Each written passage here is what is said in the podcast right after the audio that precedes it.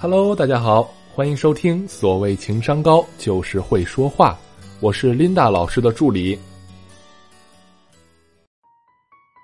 前两天一次朋友聚会上，乐乐和我们大家分享他十几岁的小表弟为了吸引女生的注意，各种和女生作对，把小女生欺负哭了的趣事。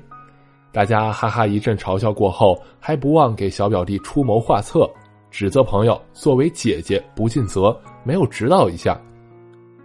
事实上，乐乐在男人面前比他的小表弟更气人，越是在乎对方，就越是喜欢说反话，老是把对方气到快要爆炸。心里想要的和嘴巴说的总是两回事儿，词不达意，沟通无法高效。所以说。想要提高自己的沟通技巧，看清自己的情绪和需要，言行服务于自己的目标，真的很有必要。不少女生在恋爱关系中喜欢口是心非，故意对男朋友表现的很冷漠，明明很想对方，却不愿意主动打个电话关心。有个学员乐乐，她的男朋友啊最近在忙一个大项目，两个月都抽不出时间约会，偶尔挤出一点时间关心一下乐乐。都是简单沟通后又得忙工作去了。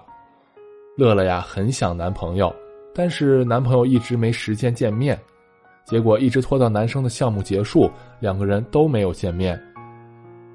乐乐的家和男朋友的家其实只有十分钟的路程，整整两个多月，男朋友不能来，乐乐就没有想过主动去慰问一下男朋友吗？在乐乐看来，男生就应该主动些。女生需要端着架子，不能主动去找男生，不然就掉价了，男朋友就不会把你当回事儿。所以在旁人看来，乐乐真是傲娇的不行了，她根本就不会哄男生，她的男朋友也时常因为乐乐的这种有意冷淡而倍感受伤，两个人感情一直都不温不火。乐乐这种类型的女生害怕自己主动，其实是害怕自己受伤。因为喜欢对方，希望和对方长久下去，才会担忧男生离开自己。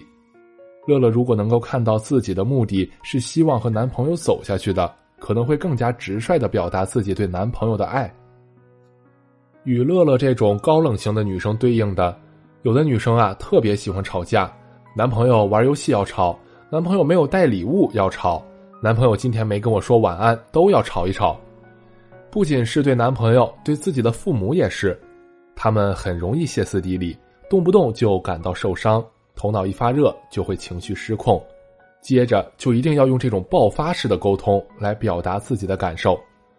很多时候，他们也不记得自己到底是为了什么吵，只是觉得很委屈、很愤怒，因为混沌不清的情绪困扰自己，所以需要用极端的方式把自己心底的能量释放出来。等到一狠咕噜的把狠话说完以后，又开始后悔，恳求对方的原谅，真是特别掉价的无效沟通。这种看起来性格火爆、风风火火的女生，其实心里呀很自卑和怯懦。她们往往受过伤，一朝被蛇咬，十年怕井绳，所以总是神经紧张。而她们并不是对每个人都这样，大多是对自己有亲密关系的人。面对他们真正在意的人，眼睛里才容不得沙子。无论是哪种类型的女生，都需要看清自己的情绪，导致他们错误沟通的消极情绪，以及负面情绪下的积极情绪。女生啊是感性的动物，很容易因为一时的消极情绪就做错事，所以我们需要看清楚自己的情绪，因为产生情绪不可怕，情绪不会伤害人，言行才会。意识到现在特别怨恨母亲，母亲并不会受伤，只是当自己指责母亲的时候，对方才会受伤。所以看清楚自己的情绪，从混动的行为中脱离出来，才不会为了逃避害怕或者是发泄心中的不满而做出让自己后悔的事情。看到即是改变，当你自己看到了自己的情绪，情绪带来的影响就会消散，这也是很多释然的开始。理智慢慢回归，这个时候我们需要看清自己的目标。谈恋爱的你要看清楚自己的内心，现在是真的想分手吗？还是想继续走下去？和父母吵架的你要看清楚自己的内心，现在是真的要气死他就好了吗？还是想要解决问题？和同事有冲突的，你要看清楚自己的内心。现在是非要鱼死网破，大家都不开心就好了吗？还是想要保住自己的利益？请记住，所有的事情都会有解决办法的。不要一开始就给自己定局限，认为问题解决不了就不想努力了，自顾自的困在情绪的漩涡中。请时刻提醒自己，一旦你觉得自己只能通过争吵或者拒绝沟通的方式来面对问题，那就说明你想逃避问题。就好像很多妻子都会说，自己的老公听不进去要求，只是吼他，对他凶巴巴的，他才会去做。真的是这样吗？很经典的盖马桶盖的例子，老公上完厕所不喜欢盖马桶盖，你会怎么跟他沟通呢？让他之后记着盖。十个女性大概九个都会说不盖就惩罚他，让他难受，他就会盖了。